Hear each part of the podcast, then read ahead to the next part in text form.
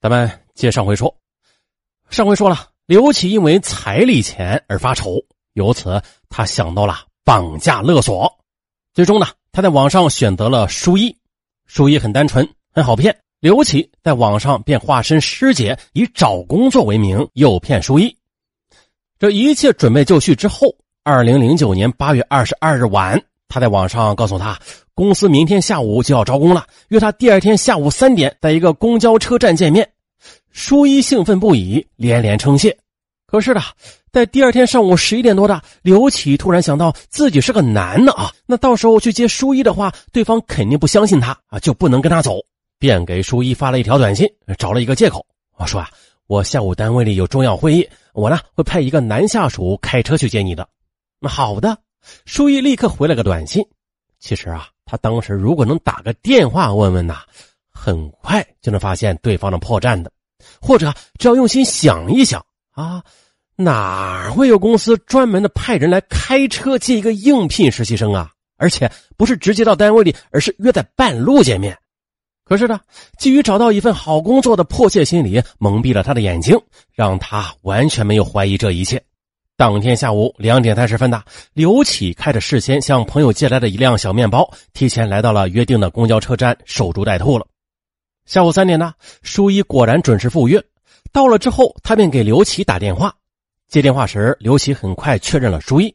观察五分钟之后，发现啊，舒一的确是一个人。他这才从面包车前的车窗伸出手向舒一招手。舒一见后，却跃着上了车，根本就没有想到等待他的是怎样的磨难。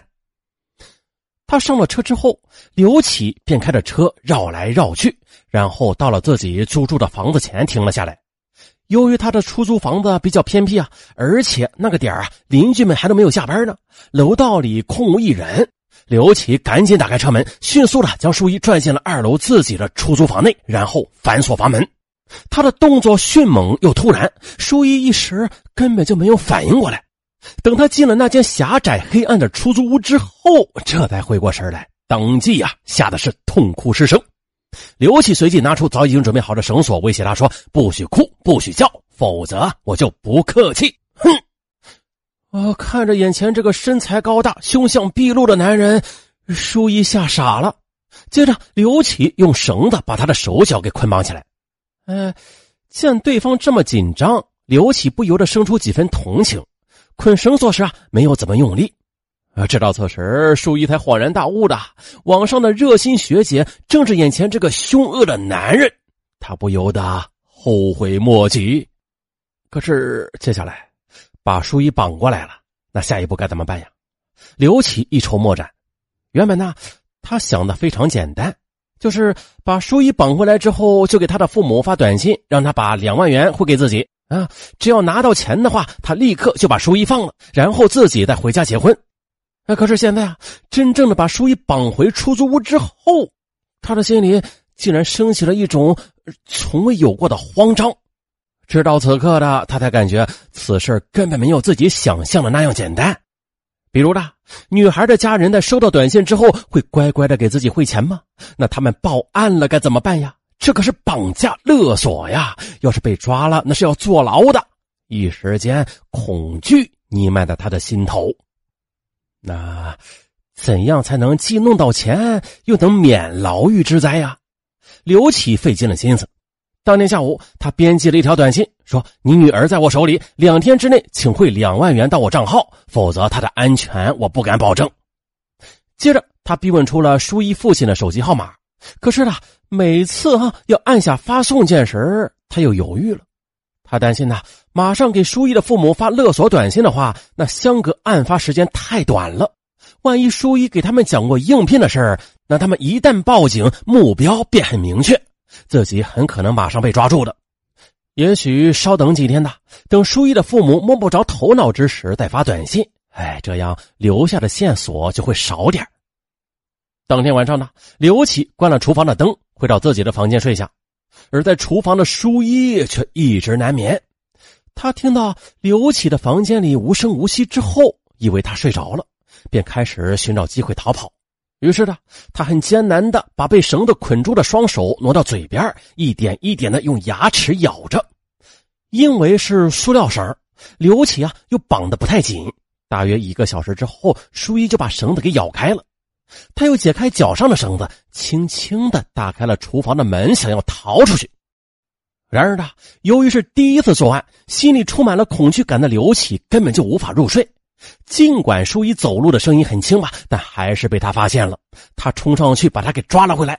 刘启身材壮实，单薄的淑一哪是他的对手啊？不一会儿的，他又被扯回了厨房，丢在了沙发上。此时正是盛夏，两人本来就穿的很少，在这种拉扯的过程中，刘启又碰触到了淑一的身体，他不由得出现了一种莫名的冲动，他直直的盯着淑一瘫软在沙发上，啊，他又扑了上去，搂住她想亲她，淑一立刻意识到了这刘启意图不轨，他拼命的挣扎着，用指甲抠着刘启，并且声嘶力竭的说：“ 你不要过来，你要是真的敢对我这样，我就死给你看。”淑一的话镇住了刘琦，他担心要是真的弄出人命，那就更难收拾了。他强压住冲动，又重新的将淑一紧紧的捆绑起来。此后呢，害怕淑一趁他不在的时候向外界求救，刘琦连班儿都不敢去上了。每天早上，他捆好淑一，就用毛巾把他的嘴给堵上，这才匆匆的出门去买菜或者其他的生活必需品。不到一个小时呢，他又赶回来守着淑一。八月份闷热无比，看着淑一没有替换的衣服，他的浑身呐都散发出了味道。刘启又于心不忍了，最后特意的到夜市帮他买回几件呃替换的内外衣服。淑一要上厕所要洗澡，他慢慢的帮他解开绳索，只是不让淑一锁门，就这样一直的在门外守着他。不过这孤男寡女朝夕相处的啊。刘启又正值年轻气盛啊，他哪能控制住自己的本能啊？此后，他曾经对淑一欲行不轨的，但是都遭到了对方的拼死反抗。刘启担心真的弄出命案来啊，只能拼命的克制住自己，尽量的不同淑一同处一室。为此，他还特意的用黑笔在床头上写下“不许强奸”四个大字时时提醒着自己。再到后来，淑一又有一次想趁着刘启不注意时逃跑，刘启啊特意的去买了一条铁链，将他的双手给锁住了，又用塑料绳子将他的双脚给捆住。为了让淑一安静下来，刘启还在他面前摆了一台九英寸的小电视给他看。哎呀，见刘启看管的非常严，特别是用铁链锁住他的双手之后，淑一便逐渐的陷入了绝望，变得逆来顺受起来。就在淑一被绑回来的半个月后吧，刘启遇到了一个新的难题。这淑一来了例假啊，需要卫生巾。可是作为一个没有结婚，甚至没有谈过恋爱的男孩，刘启实在是不好意思自己到超市去购买卫生巾。这思来想去啊，他只好解开淑一的铁链和绳索，准备趁着夜深人静带他到附近的便利店里去购买。在此，尚文进行一次调查：有谁帮助自己的女朋友买过卫生巾呢？哎呀，尚文就买过，不好意思，脸红。买的时候啊，挺有意思的啊。本来这个任务啊，就是买一包卫生巾，可结果购物篮里边嗯装了满满的一大篮的东西，作为掩护，机智如我吧。好，咱们再说答案啊。临行之前呢，他特意的掏出一把水果刀，在书衣面前摇晃着，威胁他说：“你不要跑，不要吵。”你动的话，我就给你一刀。而且这个地方很偏僻，你要是跑了也打不着车的，我还是能把你追回来。你若是不听话，我就不客气。淑一果然被他的话吓破了胆，乖乖的跟在他身边，一步也不敢乱动。买东西时啊，便利店里还有其他两个客人呢。刘启的心里简直是要提到嗓子眼了。他才想，要是淑一一喊，他立马就跑掉。哎，没想到啊，淑一。真的没有吭一声，买完东西之后又跟着他一起回来了，啊，这下刘启总算是松了口气。然而啊，他害怕舒一的父母报案，会有警察找上门来，他的恐惧还是让他寝食难安的。极度恐惧之中，刘启甚至产生了放掉舒一的念头。啊！可是又害怕，万一把淑一给放了，他一报警的话，那自己租房子时在房东留下有身份证的印件呢？警方一查就给查出来了，到时候还要受牢狱之灾的。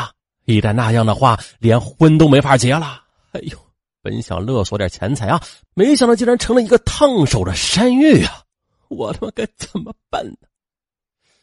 就在刘启左右为难之际，二零零九年九月中旬的一天，刘启的一个老乡给他打电话，说他到了他的住所附近，想上来看看他。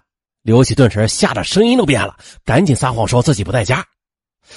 可没想到，几天后的一个晚上八点，突然有人来敲门，刘启吓了一大跳，连忙把厨房给锁好，把房门打开一条缝查看。呀，原来是房东来收其他房客的房租啊！提醒他这房租快到期了，让他准备好。而他担心这房东进来发现现场，便借口说自己刚好有点事要出去，便把房东堵在门口，没有让他进。接着，他又赶紧锁上门，陪着房东走下楼。短短十几节的楼梯走下去，刘启全身的衣服都湿透了。一直到十一月十日晚上，父亲电话打来了，又提到了彩礼钱，刘启这才紧张起来。他想到舒一失踪已经近三个月了，却没有听到警方的一丁点动静，他怀疑舒一的父母啊根本就没有报警的。于是呢。第二天上午，刘启抱着侥幸的心理，给舒一的父亲发去了那一条勒索短信。那之所以把勒索金额定为四万六千五百元，啊，是呀，想用两万元来付给女朋友家的彩礼，再用余下的钱买一辆二手小面包，将来啊用来从事酒后代驾的工作。可谁曾想啊，收到刘启发来的勒索短信之后，舒一的父亲当即的便向警方报了警，由此的。出现了本案的前边的那一幕。二零一零年二月，刘启被判处有期徒刑三年六个月。啊，归案之后的刘启，他也领会到了，做人只有安分守己，才能心里踏实；只有踏踏实实的赚钱，这日子才会过得幸福。而这三个月被囚禁的痛苦日子里，对于急于求职、涉世不深的舒一来说，无疑也是一次深刻的教训。轻信他人有时会酿成悲剧的。还有一点呢，遭遇危险后，他也应该勇敢一些的。假如呢，他在购买卫生巾的时候，在确保自己安全的情况之下，在机智的这么一喊，他呢也会走出险境的。好了，本期案件到此结束，咱们下期再见。